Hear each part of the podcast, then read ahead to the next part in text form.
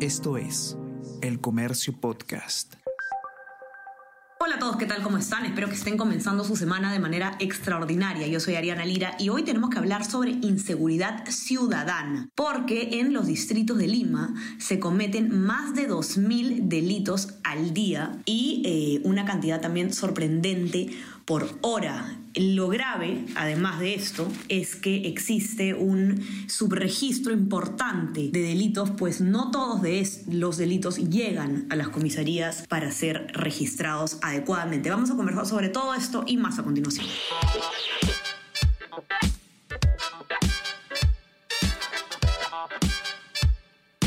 Esto es Tenemos que hablar con Ariana Lira.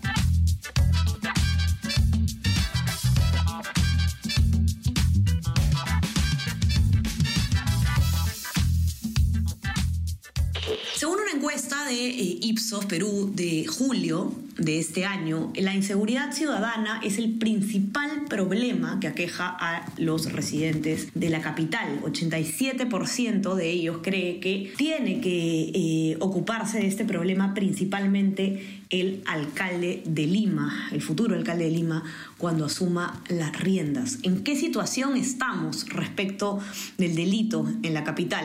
Maite Siriaco, que es periodista de la Unidad de Periodismo de Datos del Comercio, ustedes ya la conocen bien, ha escrito un, el informe eh, al respecto para el suplemento de ese data con las cifras generales de eh, delincuencia en Lima y la verdad es que es bastante desalentador el panorama, no solamente como decíamos por la cantidad de delitos que se cometen, sino por, lo, eh, por la falta de denuncias efectivas que existen ante las comisarías. ¿Por qué estamos en esa situación? Lo voy a explicar Maite. Bienvenida Maite, ¿cómo estás? Cuéntanos qué es lo que has encontrado en este informe. Hola Ariana, ¿qué tal? Qué gusto.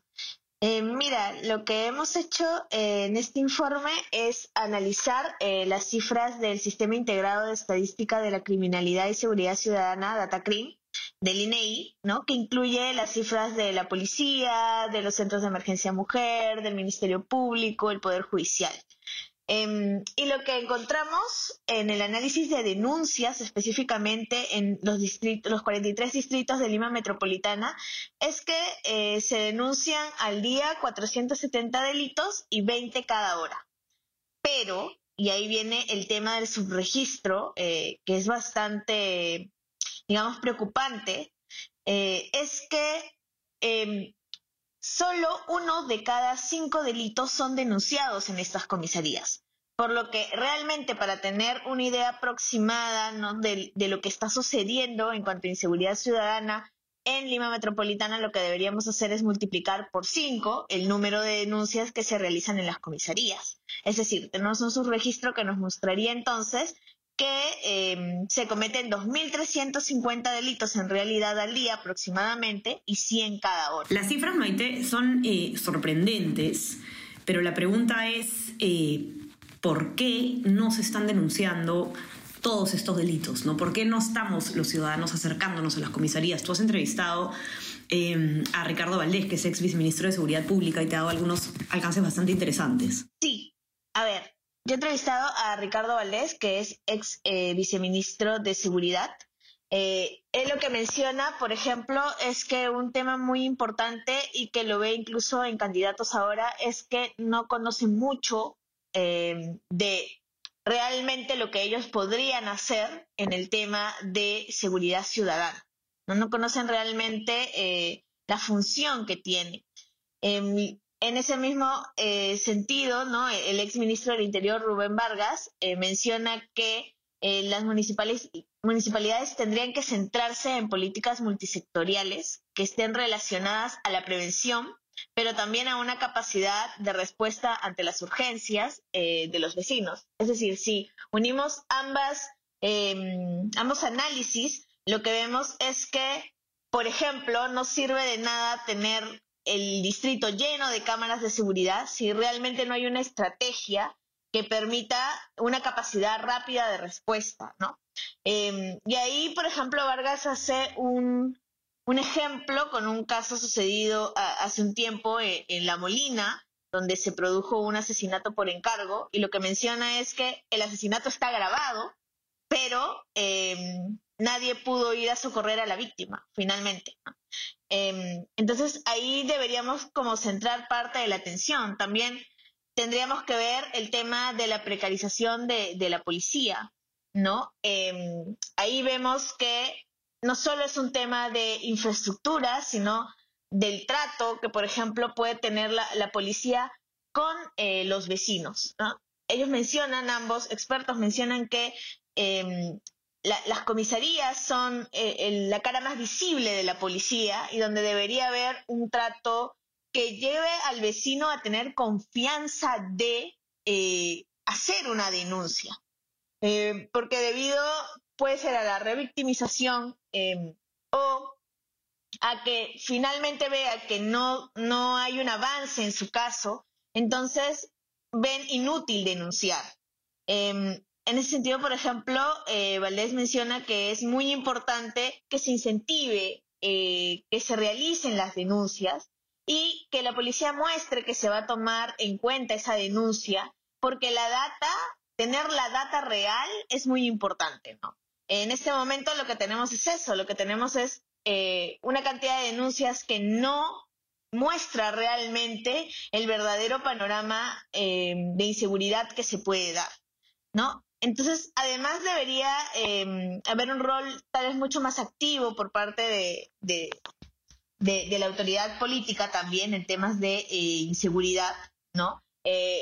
Valdés menciona que la inseguridad siempre se produce en un territorio, ¿no? Que tiene un alcalde y que éste debe hacer una campaña activa de lo que hablábamos, de motivación al ciudadano para eh, denunciar, pero también de un monitoreo, ¿no? De las intervenciones que se realizan. Eh, y deberíamos considerar un trabajo que vaya en, pirámide desde eh, las autoridades distritales hasta el mismo gobierno central. Así es, Maite. Además, es muy importante lo que mencionas porque justamente para este, este, esta edición del suplemento del comercio data hemos visto también qué proponen los candidatos a la alcaldía de Lima en materia de seguridad ciudadana y la crítica que le hacen los, especialistas eh, a casi todos los candidatos es la misma, ¿no? Hay una tendencia a querer implementar herramientas tecnológicas, que está muy bien, ¿no? Estos sistemas integrados de cámaras de videovigilancia y de botones de pánico eh, y de monitoreo, pero eh, la, pregunta es, ok, vamos a tener todos estos esos instrumentos, pero ¿qué pasa con la respuesta? ¿Qué es lo que te dice Valdés? ¿no? O sea, ¿de qué nos sirve poder ver en tiempo real un delito si no vamos a tener un patrullero que pueda llegar de manera rápida, efectiva, a eh, socorrer a la persona, efectivamente a, detener el acto delictivo? ¿no? Entonces, falta esa mirada también desde los candidatos de, gestión de, eh, más, amplia, ¿no? Y eso es una crítica que se hace y que lamentablemente lo que, lo que da a entender, como te dicen en el informe es que no se tiene conocimiento real o que no hay especialistas que estén asesorando correctamente a, los alcaldes en este tema. Maite, hay un... Sí. perdón que te interrumpa. Sí. Eh, no, sí, exactamente. Em, ese es un punto, creo que de quiebre, ¿no? Eh, porque los alcaldes demoran en entender, ya una vez que están eh, dentro de la municipalidad, demoran en entender qué es lo que sí pueden hacer. Y tal vez hicieron promesas que no podían hacer como tú lo has analizado. Pero ya una vez estando dentro, eh, se dan cuenta de qué es, qué es lo que pueden, qué es lo que no pueden hacer. Y como no hay un plan de acción real, entonces, no se, no se han tomado las medidas y eso se demuestra ahora en cifras y en las cifras que no podemos ver en denuncias, ¿no? Que vendría a ser este, esta suerte de subregistro. Y el tema, por ejemplo, del abandono eh, policial, ¿no? Em, algo que, también veíamos es que hay, un grupo de, de, de distritos donde se tienen alertas altas y graves, ¿no? Cuando vemos el mapa de calor del de, eh, tema de inseguridad por robos, hurtos, eh, robos vehiculares, eh, incluso feminicidios, homicidios, lo que vemos es que justo estos cinco distritos que, están en, esa, en, ese rango alto, ¿no? en materia de inseguridad, por ejemplo, tienen una sola comisaría y no necesariamente son distritos pequeños. Entonces, en ese sentido, ¿cómo es realmente la distribución que se está haciendo? Eh, cómo realmente se está ejecutando el presupuesto, por ejemplo, para, para, para combatir eh, este tema. ¿no?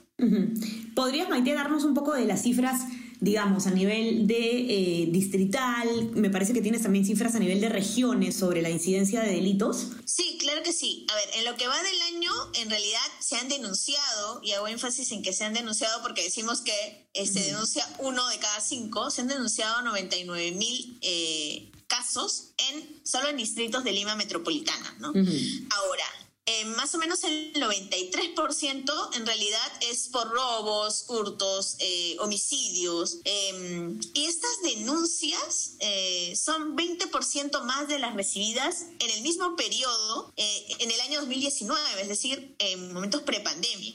solo 8 distritos registran 50% del total de las denuncias realizadas. hemos evaluado hasta agosto. El ranking, por ejemplo, por cada 10.000 habitantes lo lideran Barranco, Lima, San Bartolo, Lince y Miraflores. Y hay un grupo de 11 distritos que registran en promedio más de 1.300 denuncias por comisaría, no por distritos, sino por las comisarías que tienen, o algunos tienen entre una, eh, tres, cuatro comisarías, y que son Santa Anita, que por cierto eh, eh, tiene una gran cantidad de denuncias por comisaría y solo tiene una comisaría. Santa Anita, San Martín de Porres, Los Olivos, Santiago de Surco, Surquillo, Ate, Jesús María, San Juan del Urigancho, Caraballo y Lince. Eh, en total, eh, estas comisarías han recibido unas 150 denuncias al día. Ahora, en, el tema de eh, regiones, ¿no? Lo que vemos es que en 24 regiones se incrementó el índice de victimización respecto al 2021, ¿no? Y aquellas con los números más altos de personas que han denunciado ser víctimas de algún eh, delito son Apurima, Arequipa, Loreto y Tacna. Eh, y solo Tumbes y Huánuco redujeron sus cifras, mientras que Madre de Dios las las mantuvo, ¿no? Eh, algo que, nos dice el, el ex viceministro Rubén Vargas es que son diferentes factores los que pueden explicar estas cifras y en primer lugar es que a nivel eh, de gobierno no hay políticas claras que puedan traducirse realmente eh, eh, en medidas que se puedan tomar. ¿no? Lo, que se ve es que hay anuncios desordenados, populistas, que están muy desconectados entre sí. Y son anuncios que indican efectivamente una falta de, una estrategia, ¿no? En el que sí estén involucrados el sector interior, que de hecho es, y ese es el segundo punto, ¿no? El sector donde ha habido más rotación de ministros, ¿no? Y donde hay una gran rotación de funcionarios eh, en este primer año de gestión. Eh, hay un tercer punto que también es la crisis económica, em, donde se ve que eh, se puede traducir también esto en un aumento de la criminalidad. Así es. Hay que hacer un llamado entonces desde este espacio la importancia de denunciar. Sabemos que en la mayoría, bueno, vamos a decir en muchos casos, existe una justificada impotencia y falta de eh, confianza en las autoridades policiales, judiciales también. Eh, sin embargo, es importante que podamos tener un panorama eh, acertado sobre qué tantos están ocurriendo estos delitos de manera general. Maite, no sé si hay algo más que te gustaría comentar antes de invitar al público a leer tu informe. Sí, justamente el tema de, denunciar, de, crear eh, esta, digamos, eh, e, esto como, como un hábito, como algo que es importante, no verle la importancia a denunciar.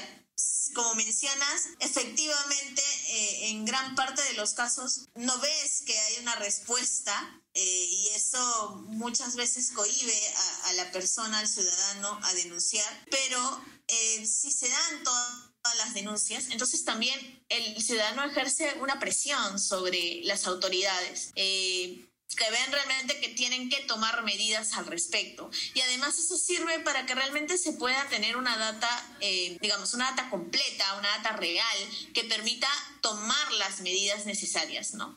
Y que se pueda hacer realmente un análisis, tanto de, los, de las autoridades que están ahora como de los candidatos que van a... Eh, que están, postulando. Perfecto, Maite. Por favor, quiero invitar a los que nos están escuchando que pueden revisar este informe bastante completo. Lo pueden encontrar en el suplemento de ese data que eh, se distribuyó el día de ayer. Quienes tengan su eh, diario El Comercio lo tendrán en sus manos y si no, en nuestra web elcomercio.p.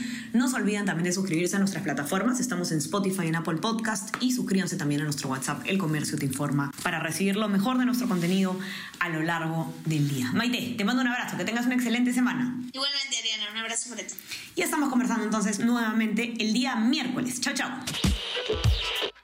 Tenemos que hablar con Ariana Lira.